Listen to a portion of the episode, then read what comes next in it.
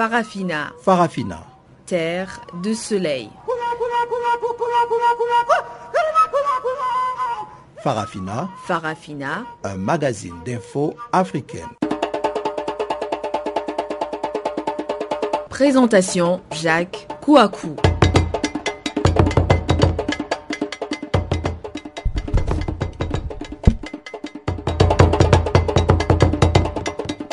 Bonjour à toutes, bonjour à tous. Merci de nous rejoindre encore une fois sur Channel Africa pour suivre Farafina, votre programme en français sur la voie de la Renaissance africaine. Nous sommes ensemble pour une heure d'information panafricaine mise en onde par Catherine Maleka. Une délégation gouvernementale ainsi que des membres de la rébellion Touareg, la coordination des mouvements de l'Azawad sont en pleine négociation pour la signature de l'accord de cessez-le-feu, c'est bien au Mali. Au Burundi, 17 partis de l'opposition réclament un autre médiateur, entre autres que Saïd Djinit, l'envoyé spécial du secrétaire général de l'ONU pour la région des Grands Lacs. Et au Maroc, euh, le Maroc tarde à répondre au rapport de Amnesty International sur l'usage de la torture dans le pays. Voici donc les grandes euh, lignes, les grands titres qui vont marquer la page magazine. Mais avant d'y arriver, tout de suite le bulletin d'information.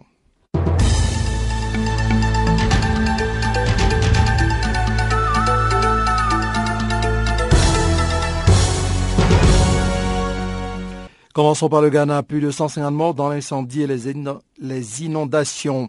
Plus de 150 personnes ont péri jeudi dans l'incendie d'une station-service et dans les inondations à Accra, selon un nouveau bilan fourni par la Croix-Rouge vendredi. Hier, en parlant donc de jeudi, nous avons retrouvé plus de 150 corps. 60 personnes ont été transportées à l'hôpital, a annoncé vendredi le coordinateur de la gestion des catastrophes à la Croix-Rouge, Francis Obeng. L'incendie s'est déclaré dans une station-service mercredi soir où les victimes s'étaient réfugiées pour s'abriter de pluies torrentielles à l'origine d'importantes inondations.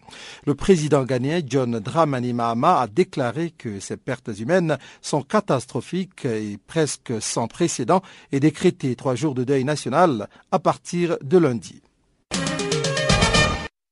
Au Burundi, un manifestant tué par balle à Bujumbura. Un manifestant burundais a été tué vendredi par la police dans le quartier contestataire de Moussaga à Bujumbura.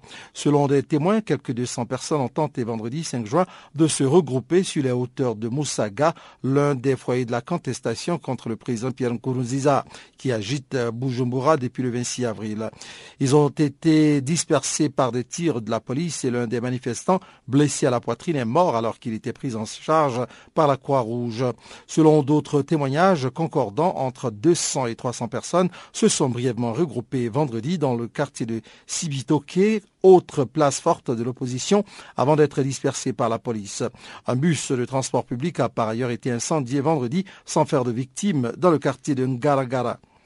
Après plus d'un mois de manifestations quasi quotidiennes émaillées de violence, la police burundaise est parvenue depuis mercredi à étouffer quasiment tout regroupement de protestation à Bujumbura. Depuis trois jours, les manifestants tentant de se rassembler dans les différents quartiers contestataires ont été immédiatement dispersés par les tirs de la police qui tient fermement les grandes avenues et ratisse chaque ruelle.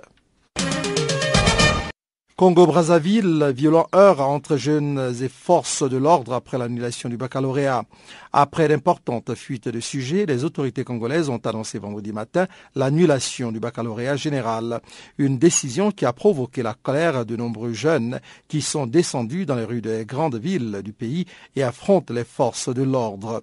Le baccalauréat général provoque des remous au Congo-Brazzaville. Après le début des premières épreuves, donc mardi dernier, d'importantes fuites de sujets ont été constatées un peu partout dans le pays. Et bien, face à ce problème grandissant, Elo Matson Mampuya, le ministre de l'enseignement primaire secondaire et de l'alphabétisation, est intervenu jeudi soir à la télévision nationale pour tenter de rassurer ses compatriotes et affirmer que la situation était sous contrôle. Quelques heures à peine plus tard, brusque changement de communication ministérielle. Vendredi 5 juin, dans la matinée, le ministre a envoyé un bref communiqué aux différents médias pour annoncer l'annulation du baccalauréat général en cours.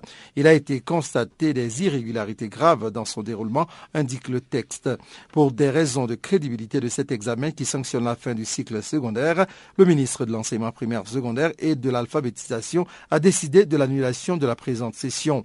D'après ce communiqué, un calendrier sera publié en vue de l'organisation de la session de remplacement. Mali, les rebelles de la CMA s'engagent à signer l'accord de paix le 20 juin à Bamako. Nous signerons l'accord de paix le 20 juin. Vendredi 5 juin, à l'issue d'une rencontre à Alger avec la médiation internationale, Bilal Agha Sherif, un des principaux chefs de la coordination des mouvements de l'Azawad dans la SEMA, s'est engagé à signer l'accord pour la paix et la réconciliation au Mali. Selon un document qui doit être signé ce vendredi à Alger, la signature de l'accord de paix de la SEMA aura lieu à Bamako. Cet accord pour la paix et la réconciliation au Mali a déjà été signé le 15 mai à Bamako par le gouvernement malien, mais la rébellion à dominante Touareg qui réclamait des discussions supplémentaires avait refusé de paraffer le texte final. Ce texte vise à instaurer une paix durable dans le nord du Mali, dont des zones entières échappent encore au contrôle du pouvoir central, plus de, plus de deux ans après l'intervention militaire internationale contre les groupes djihadistes qui s'y étaient installés. Depuis quelques jours, gouvernement et rebelles discutaient à Alger pour l'égide, plutôt sous l'égide, la médiation internationale de documents sur la paix et la sécurité dans le pays, visant notamment à rétablir un cessez-le-feu battu en brèche depuis plus d'un mois dans le nord du pays. Parlons du Niger à présent, une marche citoyenne contre les dérives autoritaires du gouvernement.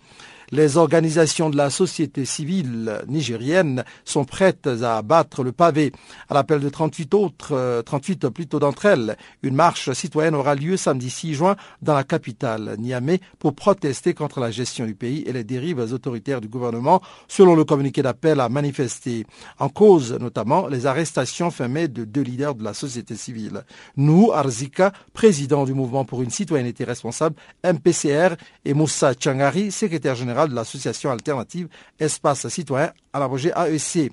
Leur tort, avoir critiqué la presse l'évacuation par les autorités des réfugiés des îles du lac Tchad, infiltrés par Boko Haram, mais aussi d'avoir mis en cause les autorités nigériennes, accusées de se servir de la lutte contre le groupe terroriste pour procéder à des arrestations et museler la société civile.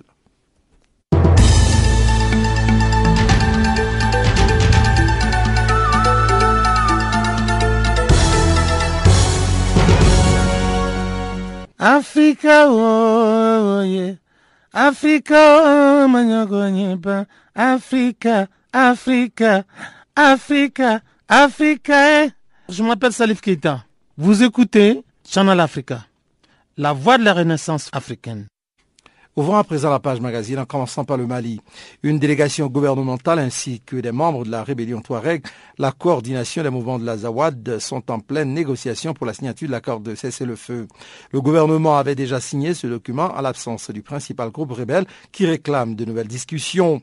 Entre-temps, selon les dernières informations à notre possession, la coordination des mouvements de la Zawad envisage à signer cet accord le 20 juin prochain. Juliette Ilando revient ici sur le contexte tendu des négociations maliennes.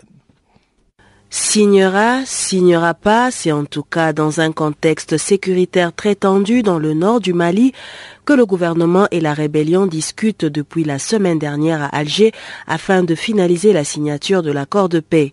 La coordination des mouvements de la Zawad, la rébellion à dominante Touareg, doit signer vendredi 5 juin un accord sécuritaire afin de rétablir le cessez-le-feu d'après une source proche de la médiation algérienne.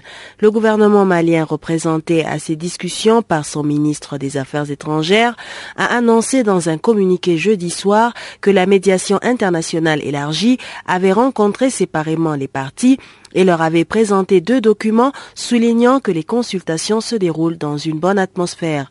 Le premier est intitulé Relevé des conclusions des consultations préparatoires à la mise en œuvre de l'accord pour la paix et la réconciliation au Mali. Selon le texte, en référence à l'accord de paix signé le 15 mai à Bamako, mais pas par les principaux groupes de la CMA, le second document porte sur les arrangements sécuritaires pour une cessation des hostilités sur le terrain en vue de créer les meilleures conditions de mise en œuvre de l'accord, précise le gouvernement. Pour les Nations Unies, le cessez-le-feu qui peut entraîner la signature de cet accord donnera un nouveau tournant dans l'histoire du Mali, comme le déclare Arnaud Akodjenou, représentant spécial adjoint du secrétaire général pour le Mali. Vous savez, la particularité de cet accord-ci, qu'on le veuille ou non, c'est avant tout les conditions dans lesquelles cet accord a été achevé.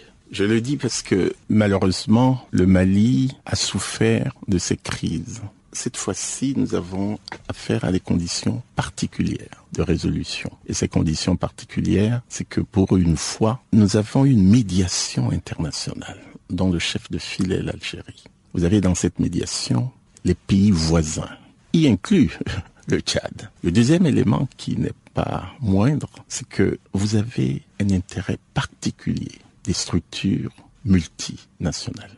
Et en premier lieu, la CDAO. Et en second lieu, l'Union africaine. Et en troisième, l'Organisation de la conférence islamique. Et en quatrième, vous avez l'Union européenne. Et en dernière position, vous avez les Nations unies. Vous ne verrez pas beaucoup de médiations où vous avez non seulement des acteurs du champ, mais également des acteurs multilatéraux se mettre ensemble et travailler pour trouver des compromis. Je dis bien des compromis. Je vous ai parlé des trois acteurs clés qui sont le gouvernement, la plateforme et la coordination. Cet esprit en appelle à l'esprit de réconciliation. Vous savez, dans l'accord, on parle de charte ici et là. Ces éléments-là sont des éléments forts. Ils n'appartenaient pas à la médiation de travailler au troisième élément de cet esprit que moi j'appelle un nouveau contrat social. social. Ces discussions cruciales interviennent alors que selon des élus locaux et une source sécuritaire, trois civils ont été tués lors d'attaques armées distinctes dans le nord du Mali. Sur le terrain, aucune des sources n'était en mesure de préciser si elles relevaient du banditisme ou des groupes armés.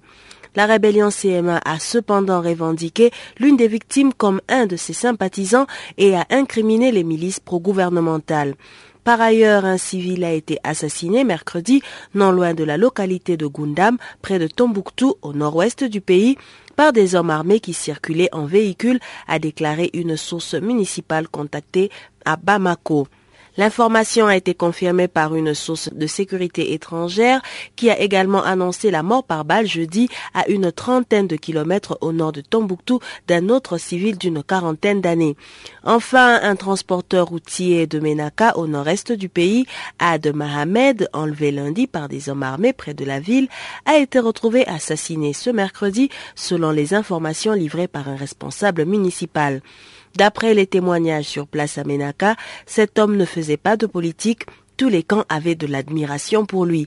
La CMA a pour sa part accusé dans un communiqué les milices pro-gouvernementales et leurs comparses du Moujao de l'avoir enlevé à son domicile de Menaka, puis abattu froidement de 13 balles après l'avoir précédemment frappé et dépossédé des deux de ses véhicules le 29 mai. Le communiqué fait ainsi référence aux forces pro-gouvernementales dont la branche pro-Bamako du mouvement arabe de l'Azawad compte un grand nombre d'anciens membres de Moujao, mouvement pour l'unicité et le djihad en Afrique de l'Ouest, qui se battent depuis plus d'un mois contre les rebelles pour le contrôle de Menaka.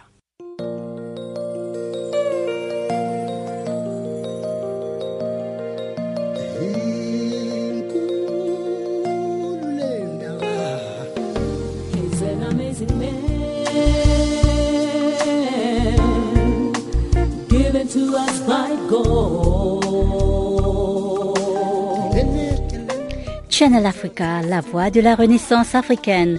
Écrivez-nous sur notre page Facebook Channel Africa. Faites-nous des tweets French Farafina ou bien Channel Africa 1.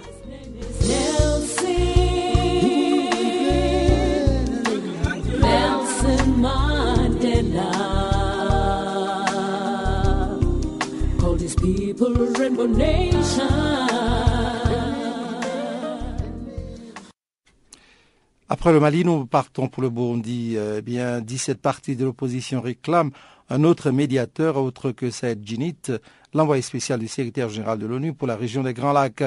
Il lui reproche notamment d'être partial et d'avoir une oreille plus tendue vers les revendications du gouvernement. Le point avec notre correspondant à Bujumbura, Dalain Aviariman. Effectivement, il y a des remarques comme quoi euh, les, partis de l'opposition, surtout les 17 partis euh, qui ont signé, ils disent qu'ils n'ont plus la confiance à Félix euh, en général des Nations Unies parti n'est pas partiel, il est impartial. Mais pour moi, les négociations elles sont prévues pour la semaine prochaine, peut-être lundi ou mardi, c'est d'après le ministre de l'Intérieur. Il a annoncé hier. Mais est-ce que l'on sait pourquoi on le traite d'impartial? Ils disent que c'est lors du des chefs d'État du 31 mai, il n'y a pas il n'a pas pu montrer la position parce que la, la, la, l'opposition décidée, lui, il n'a pas su, pu défendre la cause de, de, de l'insécurité, de l'instabilité politique au Burundi, qui est le troisième mandat du Pierre Nkurunziza. Donc, eux, il assiste comme quoi, lui, il soutient son mandat de président Nkurunziza, même s'il ne l'a pas déjà déclaré. La communauté internationale a a une grande confiance envers Saïd Djinit. Est-ce que vous pensez que ce sera assez facile pour justement qu'on change de médiateur par la demande de, des partis d'opposition? Je pense pas que ça sera possible pour les partis de l'opposition de changer M. Djinit parce que c'est quelqu'un qui maîtrise la situation sur toute cette question ici au Burundi. Il est ici depuis plusieurs mois. Il suit de près, il a il de près la question euh, burundaise. Donc, ce ne sera pas difficile, ce ne sera pas facile donc pour euh, qu'on puisse changer M. Saïdi Djinit. Peut-être qu'ils vont s'asseoir ensemble avec les 17 partis de l'opposition qui ont fait cette déclaration, puis ils vont trouver une, solution par rapport à cette question, parce que M. Saïdi Djinit, c'est quelqu'un qui connaît la région des Grands Lacs, et spécialement le Burundi, parce qu'il a suivi de près la situation qui prévaut actuellement ici au Burundi. Est-ce que vous pensez que lors de ce dialogue, on va reprendre tout ce qui avait eu comme accord à Dar es Salaam ou bien ce sera sur des nouvelles bases? D'après le, ministre de l'Intérieur, M. Edouard Dimana, il a dit qu'il avait certains, de certains points auxquels on avait déjà eu des consensus. C'est notamment la question par rapport avec les radios privées et, et surtout cette question-là. Mais pour les autres, on, on, va ajouter la question du troisième mandat, une question auquel le gouvernement disait auparavant que c'était une question qu'on ne devrait pas discuter, alors que l'opposition, la société civile, il disait la, le catalyseur de, toute, de cette situation qui prévaut au Burundi. Et on va aussi euh, discuter comment euh, arrêter les violences et surtout euh, le désarmement et des, mili des, des, donc le désarmement des immigrés. Ce sont les points auxquels on va discuter à partir peut-être lundi, mardi, parce que la est encore prévue, la date exacte de début de ces négociations. Mais entre-temps, euh, les, les, manifestations faiblissent à Bujumbura.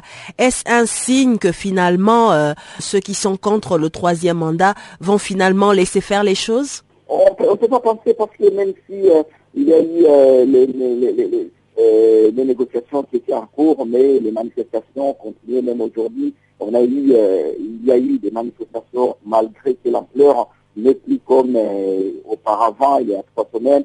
Euh, mais les manifestations continuent même aujourd'hui. À Moussaga, c'est dans un quartier du pays, et on a tué une personne est morte, une personne est morte, il y a, il y a aussi des blessés, mais cela n'empêcherait pas qu'il y ait euh, des manifestations, mais les manifestations vont continuer parce que et dans les manifestations, disent que pour que les manifestations s'arrêtent, il faut que le président Thierry Nkurunziza renonce à son troisième mandat. Farafina. Farafina. Terre de soleil. Farafina. Farafina. Un magazine d'infos africaine. Le Maroc tarde à répondre au rapport de Amnesty International sur l'usage de la torture dans le pays. Pour Geneviève Darigos de Amnesty France, le Maroc devrait absolument s'assurer de l'abolition de la torture comme il s'y était engagé quelques années plus tôt. C'est un pays que nous suivons depuis longtemps et les cas auxquels nous avons accès, ce sont principalement via les avocats qui nous contactent et lors de cette euh, étude hein, qui a été menée, euh, toute la recherche a été faite entre 2013 et 2014. En 2014, nous avons dû arrêter puisque nous n'avons pas eu d'autorisation complémentaire. Et donc toute cette recherche a été faite 2013-2014 où nous avons été euh, dans 17 endroits différents du Maroc rencontrer les 173 victimes ou leurs familles, leurs avocats, mais aussi euh, des associations euh, de la société civile. Nous avons rencontré également la Commission nationale des droits de l'homme marocaine et y compris des autorités. Donc vous voyez, ça s'appuie sur une large euh, données. Nous avons examiné également chaque fois que nous en disposions les dossiers euh, avec des examens, cliniques, tous les éléments qui pouvaient nous avoir, bah, être apportés, des, photos, des films, etc., qui montrent bien euh, ce qu'il en est, et nous les avons fait examiner par nos propres experts. Donc vous voyez, c'est pas ni euh, euh, un, effet soudain de regarder ce qui se passe sur le Maroc, ça fait très longtemps. C'est pas non plus uniquement le Maroc, mais c'est une campagne mondiale. Et, je dirais même que les pays que nous avons choisis dans cette campagne, c'est parce que nous pensons que compte tenu des, euh, de leur évolution politique, compte tenu également de leur euh, de, ce qu'ils ont déjà fait, ils peuvent évoluer et ce que nous voulons, c'est les pousser à aller plus vite changements qu'ils doivent mener. Et notre enquête est tout à fait impartiale et extrêmement bien documentée, comme toutes les enquêtes que nous menons euh, d'habitude. Et, si nous devons comparer euh, euh, cette situation qui se présente actuellement, vu les autres rapports que vous avez faits, est-ce que c'est encourageant la situation sur la torture dans le monde ou bien ce que vous avez pu récolter comme données, disons que c'est plus alarmant ce que nous avons comme résultat actuellement? Ah, nous, nous sommes très inquiets par l'évolution euh, de la torture et de l'utilisation de la torture. Parce qu'il y a effectivement deux cadres, hein, et c'est d'ailleurs ce qu'on retrouve aussi euh, au, Maroc. Soit c'est pour contrôler l'opposition, hein, et nous on a vu au Maroc notamment que c'est utilisé contre les manifestants, mais on pourrait parler de ce qui s'est passé en Turquie, au Venezuela, dans de très nombreux pays l'année dernière, où justement euh, on sait très bien qu'il euh, va y avoir une utilisation euh, excessive de la force et derrière des manifestants qui sont arrêtés et qui vont être bah, très souvent torturés, donc pour les dissuader de, de, de, de militer. Et puis il y a ceux qui vont être euh, euh, arrêtés et torturés dans le cadre de euh, politiques dites antiterroristes, et là aussi ça concerne souvent les, opposants, mais aussi les, les, militants des droits humains. Par exemple, au Maroc, on a beaucoup de militants qui aujourd'hui contre, contre la surexploitation des ressources naturelles, contre la pauvreté, donc qui militent vraiment pour euh, les droits humains qui peuvent se retrouver là aussi euh, poursuivis et euh, bah, détenus et, torturés. Et puis un autre volet, là aussi qui est particulièrement alarmant, c'est celui d'obtenir des aveux dans le cadre de droit commun. Et ça, c'est quelque chose qu'on a observé justement aussi bien bon, au Maroc, mais aussi au, au Mexique, au Nigeria, c'est-à-dire que les forces de police, au lieu de mener des enquêtes, Hein, euh, pour identifier les coupables, eh bien, vont arrêter des personnes qu'elles suspectent ou, par hasard et euh, vont les torturer jusqu'à obtenir des aveux. Une fois que les personnes signent des aveux, eh bien, ça leur permet d'une certaine façon d'avoir des bons résultats de résolution de crime. Mais euh, cette façon de procéder, d'une part, eh bien, euh, euh, non seulement n'améliore pas la sécurité, bien au contraire, euh, elle va créer un sentiment d'injustice et ça peut être derrière eh bien, la source de conflit. Par ailleurs, eh que la police laisse en, s'attaquant à des personnes, les torturant, leur faisant des aveux, eh bien ça laisse les vrais criminels il s'agit de crimes aussi dans la rue et en activité. Donc effectivement, on voit bien, hein, euh, vous savez, pendant les années 70, 80, 90, même parfois 2000, il y a de nombreux pays où il y a eu de la torture.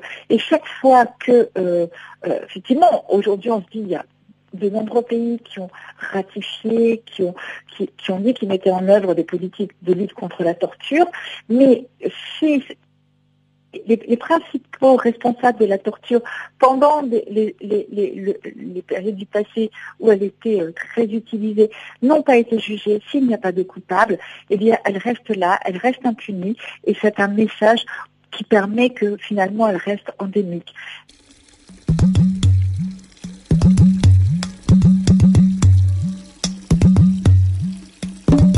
Vous écoutez Channel Africa à la radio et sur internet www.channelafrica.org.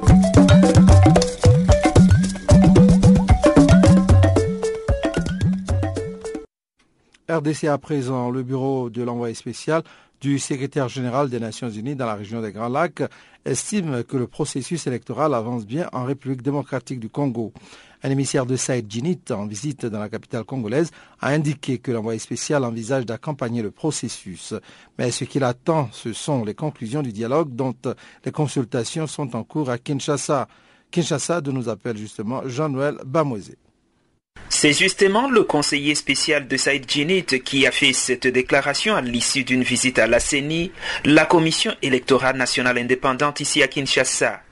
Modibo Touré est venu se rendre compte de l'état d'avancement du processus électoral en cours ici en République démocratique du Congo où les élections locales et provinciales doivent avoir lieu en octobre prochain selon le calendrier électoral. Le scrutin d'octobre constitue effectivement la première étape d'une série de cette élection à organiser en 2015 et 2016. La série devra se clôturer par la présidentielle et les législatives prévues au mois de novembre 2016. La visite du conseiller spécial de Saïd Djinit est survenue après celle que l'envoyé spécial du secrétaire général des Nations Unies dans la région a effectuée lui-même en avril dernier à cette institution d'accompagnement de la démocratie dans ce pays. Écoutons plutôt le conseiller spécial Modibo Touré, d'abord sur l'objet de sa visite ici. L'objectif de cette visite était de venir rendre euh, avec euh, amis et collègues de la CENI, nous imprégner un peu euh, de l'état d'avancement du processus électoral. Comme vous le savez, l'envoyé spécial Saïd Djinit était venu rendre visite ici à la CENI au mois d'avril dernier. Il m'a chargé à cette occasion de venir voir un petit peu comment les choses ont progressé, quelles sont les prochaines étapes, etc. Donc c'est véritablement l'objectif principal de cette visite ici. Et pour s'imprégner justement de l'état d'avancement du processus électoral et de la situation en général, l'émissaire de l'envoyé spécial du secrétaire général des Nations Unies dans la région des Grands Lacs s'est entretenu avec l'équipe de la CENI, à sa tête le vice-président André Pongoué. Dans tous les cas, pour Modibo Touré, l'envoyé spécial envisage d'accompagner le processus, mais ce qu'il attend, ce sont les conclusions du dialogue dont les consultations sont encore ici à Kinshasa. J'ai été euh, très bien briefé par le vice-président et son équipe. Maintenant, il s'agira pour moi d'échanger aussi avec euh, les différents acteurs, de briefer l'envoyé spécial et voir dans quelle mesure nous pouvons accompagner aussi l'ensemble des, des acteurs ici, les partenaires au développement j'ai cru comprendre qu'il y aura ici, dans quelques jours, une réunion importante. Donc nous attendons avec euh, grand intérêt conclusions et recommandations qui sont issues de cette réunion. Une réunion précédée effectivement par des consultations au cours desquelles le président Joseph Kabila échange avec les différentes parties prenantes au dialogue attendu prochainement dans ce pays. Ces consultations ont été ce vendredi à la cinquième journée et c'est dans le cadre de préparation de ce dialogue qui vise la création d'un environnement pouvant permettre l'organisation des élections apaisées. Mais il faut noter que l'opposition demeure divisée quant à la tenue et la participation à cette grande réunion. Certains partis d'opposition soutiennent au moment où certains autres restent catégoriques. En tout cas, rien ne pourrait les mobiliser sauf les élections et surtout la présidentielle tenue dans le respect du délai constitutionnel. Jean-Noël Bamoisé, Channel Africa, Kinshasa.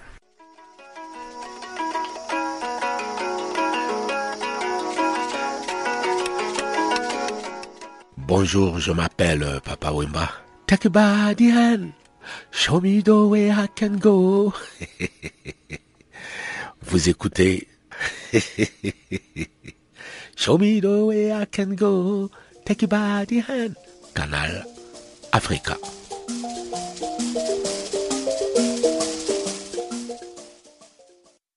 C'est avec Papa Wemba que nous faisons la transition pour arriver au bulletin économique. Il est présenté par Guillaume Cabioso.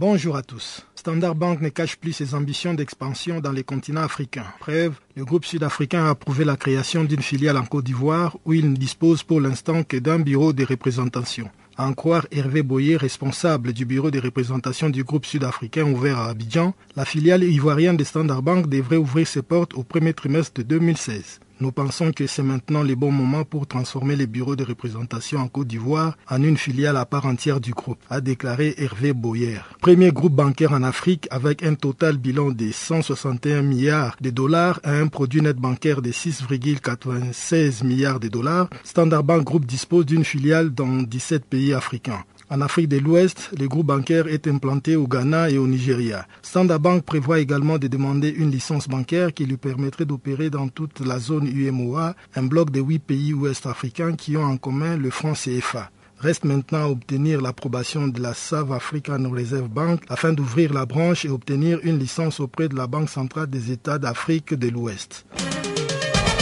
Le Nigeria fait actuellement face à une crise énergétique sans précédent en raison de l'incapacité de ses 18 de 23 centrales électriques nationales de générer de l'électricité, a expliqué le président du Nigeria Electricity Commission, NERC en abrégé. Selon Sam Amadi, cette situation est essentiellement due au manque de fourniture de gaz pour les centrales thermiques ainsi qu'à des problèmes de gestion des stocks de l'eau dans l'une des centrales hydroélectriques ce qui a conduit à une perte de puissance d'environ 2000 MW du réseau national de distribution d'électricité, a ajouté le président du NRC. Pour ces responsables nigérians, les actes de vandalisme, mais aussi des mouvements de grève à répétition que subissent la NNPC et la Pungasan, deux entreprises qui fournissent du gaz dans les pays, affectent et aggravent cette situation.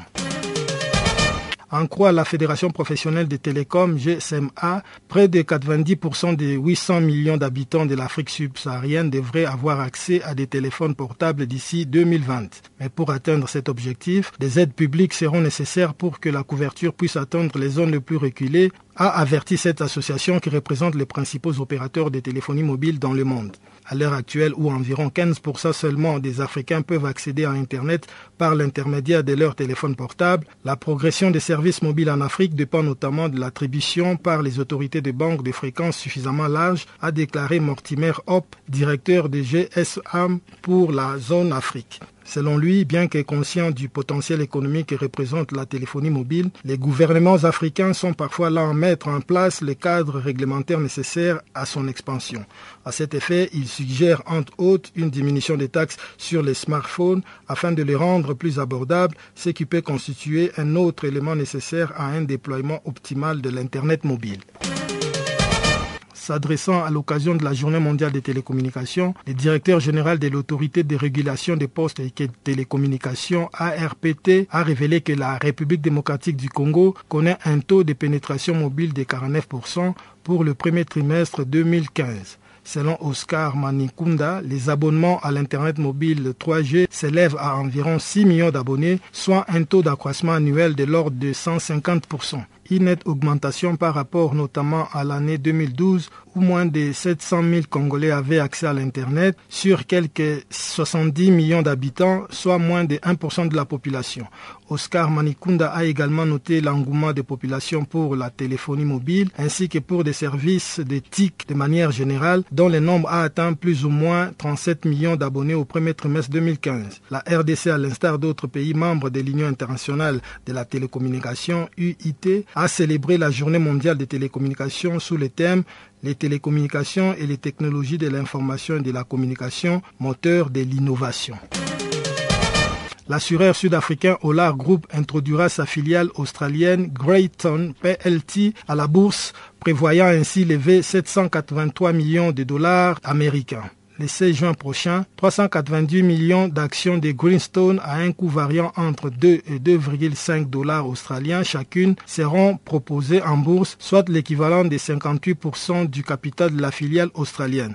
L'opération pilotée par Goldman Sachs McRae Capital, Citigroup, Deutsche Bank et JP Morgan pourrait engendrer une capitalisation de 1,7 milliard de dollars australiens à la filiale. Cette entrée à bourse devrait être la plus importante qu'ait connue l'Australie depuis mai 2014. Sur le continent africain, Olar Group opère en Afrique du Sud, en Namibie, au Mozambique et au Botswana.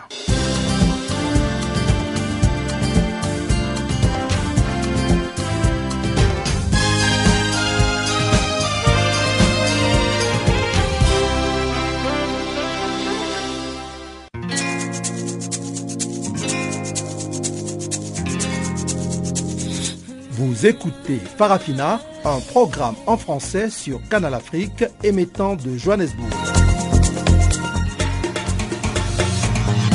Pour vos réactions à nos émissions, écrivez-nous soit à l'adresse électronique suivante farafina.channelafrica en un seul ou envoyez-nous un SMS au numéro qui suit 00 27 833 81 56 59.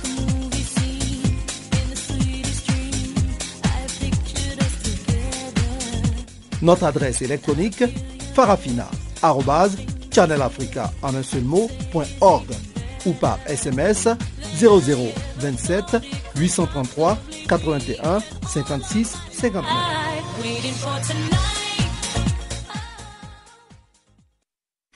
Seconde partie de ce journal magazine, nous commençons avec l'environnement. Le monde célèbre ce vendredi la journée de l'environnement sous le thème 7 milliards de rêves, une planète. Une occasion pour relancer l'appel à une gestion responsable des ressources de la planète. Cependant, les preuves s'accumulent et montrent que les populations consomment bien plus de ressources naturelles que ce que la planète peut fournir durablement. De nombreux écosystèmes terrestres ont atteint un point de non-retour ou d'épuisement critique sollicité par la forte croissance démographique et le développement économique. D'ici 2050, si les modes de consommation et de production actuels restent inchangés, avec une augmentation de la population qui devrait atteindre 9,6 milliards, le monde aura ainsi besoin de trois planètes pour maintenir ce mode de vie et de consommation. Michel Canotti, chef de cabinet du Programme des Nations Unies pour l'environnement, nous en dit plus. Donc, la journée a un titre très indicatif. Le titre est 7 milliards de rêves en planète et consommés avec soin. Donc, c'est un message très fort parce que ça décrit la situation planétaire avec 7 milliards de personnes. Ça décrit les rêves et les, rêves que les, les gens du planète ont. Et de l'autre côté, c'est une invitation à consommer avec prudence parce que les ressources sont finies les ressources euh, naturelles qui soutiennent la vie planétaire sont de plus en plus euh, menacées. Donc, c'est une invitation à une consommation prudente et intelligente. Donc, euh, où en est l'état de la Terre et de la planète au point de vue de l'environnement? Bien sûr, on peut décrire la situation à travers des indicateurs simples. D'abord, regardons l'espace où on vit. 7 milliards de personnes et avec dans les 2050, avec la perspective dans 35 ans d'avoir 10 milliards de personnes, ça veut dire de plus en plus qu'il faut les nourrir, il faut mettre en, agriculture productive de plus en plus euh, des systèmes forestiers, c'est un impact sur la déforestation, que surtout la déforestation dans les zones tropicales et protégées jusqu'à maintenant, comme l'Amazonie. Ça pose un problème d'accès et de disponibilité des ressources marines qui sont de plus en plus menacées à travers une pêche euh, très consommatrice et très gaspillante. Et surtout, il y a des, des problèmes d'émissions de gaz de serre, comme la CO2, qui provoque euh, des changements euh, dans notre climat qui altèrent l'équilibre dans lequel les 7 milliards de personnes doivent vivre. Donc c'est une lutte pour l'espace, c'est une lutte pour garder la santé de l'air qu'on respire et de l'eau qu'on boit et qu'on utilise.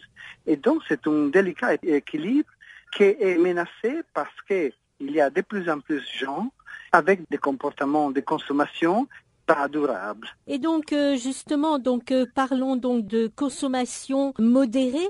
Donc comment peut-on justement consommer avec modération? Parce que tout dépend justement de l'endroit où on vit ou des si on est en ville ou en pays rural, tout est un peu différent, n'est-ce pas? Donc comment peut-on le faire à notre niveau de chacun et de chacune? Disons qu'on a trois niveaux dans lesquels on peut agir. D'abord, ce n'est pas une consommation modérée telle qu'elle, c'est une consommation intelligente. Donc, on doit commencer à recommencer à soigner notre planète à travers les soins de nos comportements quotidiens. Donc, le premier niveau, c'est les citoyens. Les citoyens, la personne individuelle, c'est ce qu'on peut faire en étant individu intelligent. Ça veut dire se modérer, ça veut dire réduire drastiquement le gaspillage de la nourriture, de l'eau et des ressources qu'on utilise pour vivre.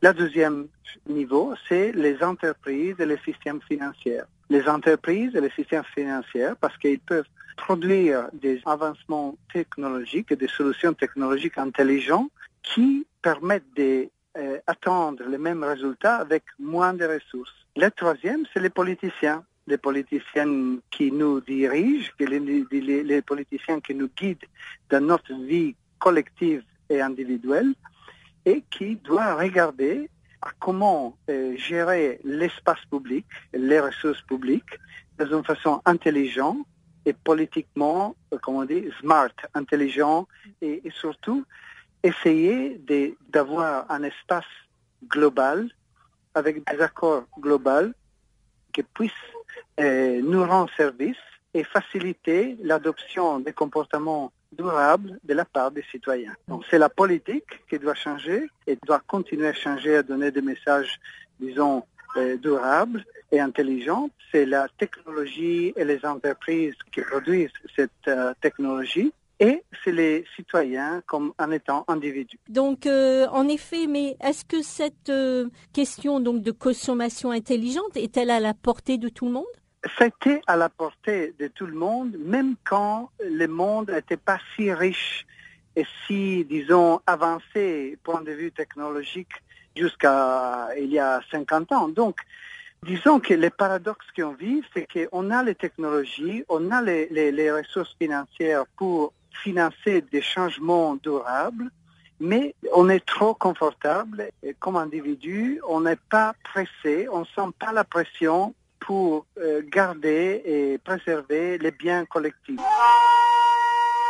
Farafina. Farafina. Terre de soleil. Farafina. Farafina. Un magazine d'infos africaine. La FAO tire la sonnette d'alarme. De nombreux progrès doivent encore être réalisés afin de lutter de manière efficace contre la sous-alimentation.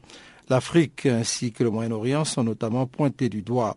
Abdel Salam Old Ahmed, sous-directeur général et représentant du bureau régional de la FAO pour le Proche-Orient et l'Afrique du Nord, basé au Caire, parle des tendances actuelles dans les deux régions. Cette région, prise globalement, n'a pas atteint l'objectif du millénaire relatif à la faim et n'a pas atteint non plus, bien sûr, l'objectif du sommet alimentaire mondial. En même temps, le rapport euh, donne plusieurs indications sur la situation de la malnutrition dans la région et on constate également ici que malgré certains progrès réalisés, notamment en ce qui concerne le taux de malnutrition des, enfants, taux de malnutrition chronique, ce taux demeure élevé, à, peu près supérieur à 24%, ce qui est un niveau euh, moyennement sévère selon euh, les normes euh, de l'Organisation mondiale de la santé. En même temps, le taux d'obésité et de surpoids a considérablement accru dans tous les pays de la région et se situe pratiquement au double mondial.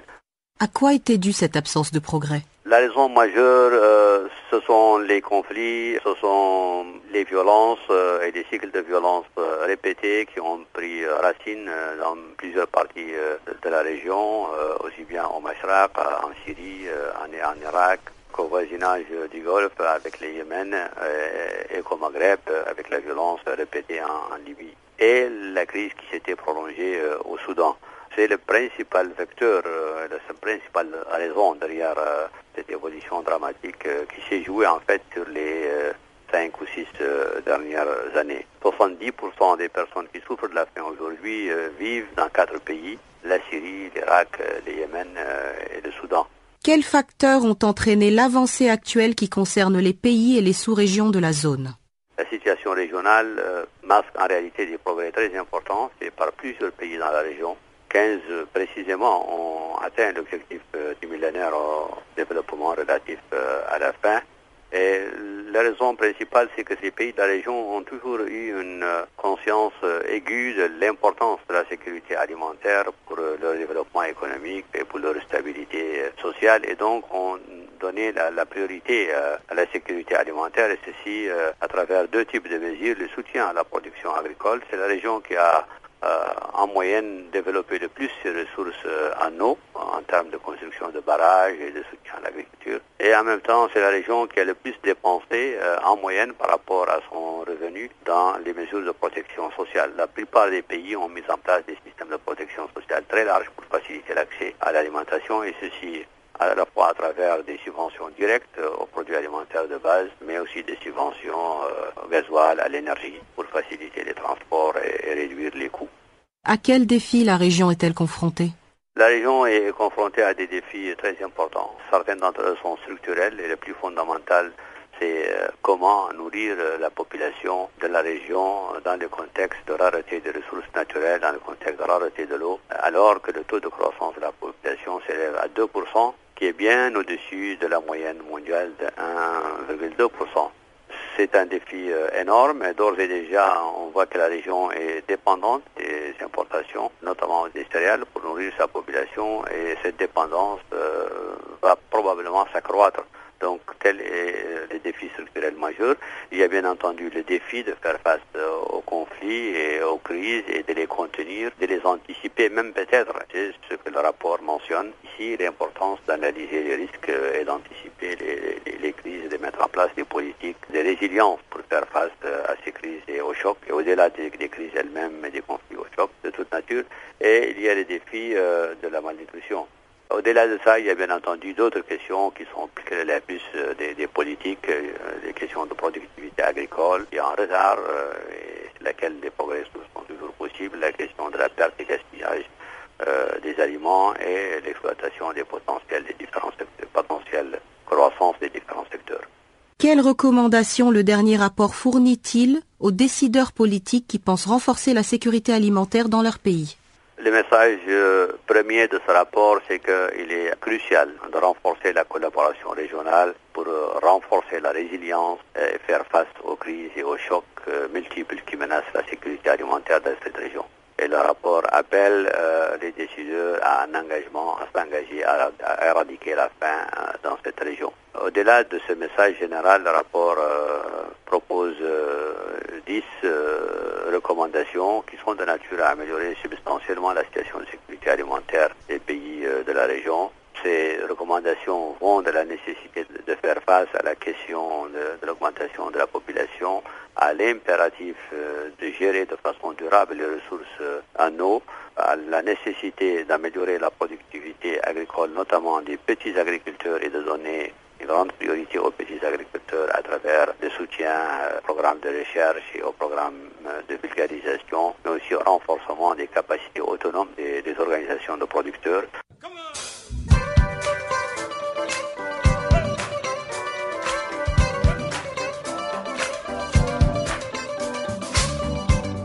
Vous écoutez Channel Africa, une station de radio internationale d'Afrique du Sud.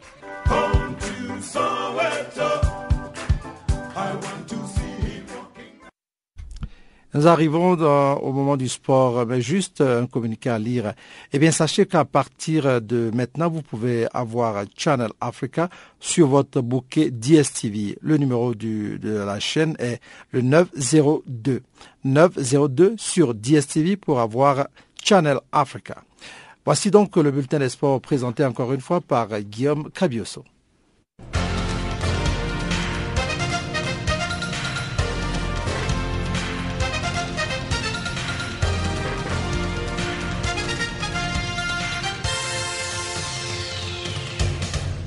Bonjour à tous et à toutes. Le Ghana a assuré sa qualification pour les huitièmes de finale de la Coupe du Monde de moins de 20 ans. Les Black Satellites ont défait le Panama sur un score étriqué de 1-0. Un score suffisant et qui place en même temps le Ghana en tête du groupe B avec 7 points devant l'Autriche 5 points. Un succès qui a toutefois mis du temps à se dessiner pour les protégés de Céla Téter qui ont fini par forcer la décision dans les derniers instants de la partie avec le but du remplaçant Emmanuel Boateng obtenu à la 82e minute. Les Black Satellites n'en demandaient pas mieux avec cette victoire qui leur permet de faire leur entrée triomphante en huitième de finale dans un match capital qui les opposera mercredi 10 juin au troisième du groupe A, C ou D. Dans les autres matchs joués ce vendredi, dans les groupes B, l'Autriche a fait match nul 0-0 contre l'Argentine, synonyme d'élimination pour les Argentins qui sortent troisième du groupe avec deux points seulement. Dans le groupe A, pays organisateur, la Nouvelle-Zélande a été éliminée de la compétition, ce en dépit de sa large victoire 5-1 devant le Myanmar également éliminé. Toujours dans ces groupes, en battant les États-Unis par 3-0, l'Ukraine termine première du groupe avec 7 points, suivi des États-Unis 6 points. Le programme de demain verra notamment l'entrée en liste du Sénégal qui n'a pas droit à la moindre erreur si les Lionceaux de la Teranga tiennent à passer au tour suivant. Avec un point seulement à son actif, le Sénégal doit à tout prix s'imposer face au Qatar dans les groupes C. Pour sa part, le Mali devra aussi chercher une victoire face à l'Uruguay dans les groupes D s'il veut maximiser ses chances de qualification. En Coupe de la Confédération africaine, l'AS Vita Club accueille les stades maliens de Mapako à Kinshasa pour les comptes du match retour des huitièmes de finale bis de la Coupe CAF. Après la défaite concédée au match aller, l'AS V Club n'a d'autre choix que de réaliser un résultat positif si le club tient à accéder à la phase de groupe. Raison pour laquelle Florent Ibengue et ses joueurs mettent les bouchées doubles pour sortir le grand jeu face au stade malien dimanche sur la pelouse du stade Tata Raphaël de Kinshasa. Pour ce faire, le technicien congolais pourra notamment compter sur Magola Mapanda revenu d'une blessure et sur Étienne Dao rappelé au sein des étalons de Burkina Faso mais qui doit rejoindre l'équipe de l'ASV Club avant dimanche. Défait au match aller sur le score de 2-0, les Congolais doivent battre leurs adversaires par un, écart de 3 buts pour se qualifier en phase des poules de cette coupe de la CAF. Par contre, c'est avec sérénité que l'espérance sportive de Tunis voyage au Ghana pour y affronter les Head of Oak d'Accra ce samedi. Le club tunisien l'avait emporté 4 à 0 à domicile. Les six autres rencontres de cette phase retour des huitièmes de finale bis de la Coupe de la CAF prévoient les chocs suivants. Samedi, Orlando Pirates d'Afrique du Sud reçoit l'AS Kaloum de Guinée, tandis que l'AS Léopard du Congo se déplace pour affronter les Wari Volvos FC du Nigeria. Quant à la journée du dimanche, on assistera au match ci-après. La SEC Mimosa de la Côte d'Ivoire contre Club Sportif Faxien. Le club africain va rencontrer Al Ali. L'étoile sportive du Sahel va se croiser à Raja Casablanca. Et enfin, le Zamalek d'Égypte va se mesurer à Sa Majesté Sangabalende de la République démocratique du Congo. La FIFA a publié ce jeudi la dernière mise à jour de son classement des nations. Troisième équipe mondiale lors du dernier classement, la Belgique est passée devant l'Argentine à la deuxième place du podium, après l'Allemagne qui conserve sa place de leader mondial. Première au niveau du continent africain, l'Algérie mène toujours la danse devant la Côte d'Ivoire et la Tunisie, respectivement deuxième et troisième. De son côté, le Madagascar a gagné 37 places pour se retrouver 113e au niveau mondial. Les Malgaches qui ont disputé six matchs le mois dernier réalisent la meilleure progression parmi les 209 équipes classées. Sans doute les retombées du bon parcours de l'équipe qui a terminé troisième lors du récent tournoi de la COSAFA Cup remporté par la Namibie samedi en Afrique du Sud. Quatrième sur le plan africain, le Ghana est talonné par le Sénégal qui se place à la cinquième position troisième lors de la dernière Cannes 2015. La RDC se place 14e, derrière le Nigeria 7e et devant notamment l'Égypte 13e, la Zambie 17e et l'Afrique du Sud qui occupe la 18e place. En Espagne, le Real Madrid a un nouveau entraîneur. Il s'agit de l'Espagnol Rafael Benitez qui a été nommé en remplacement de l'Italien Carlos Ancelotti, remercié la semaine dernière après son échec de donner à ses poulains le moindre trophée pour la saison 2014-2015. Benitez a été jusqu'à sa nomination à Real Madrid entraîneur de l'équipe de Naples, puis il a passé les deux dernières saisons. L'Espagnol a signé un contrat de trois ans avec le club merengue et aura pour objectif de remporter la Liga la saison prochaine. Il est le premier entraîneur espagnol du Real Madrid à occuper ce poste depuis Joan Ramos entre décembre 2008 et juin 2009.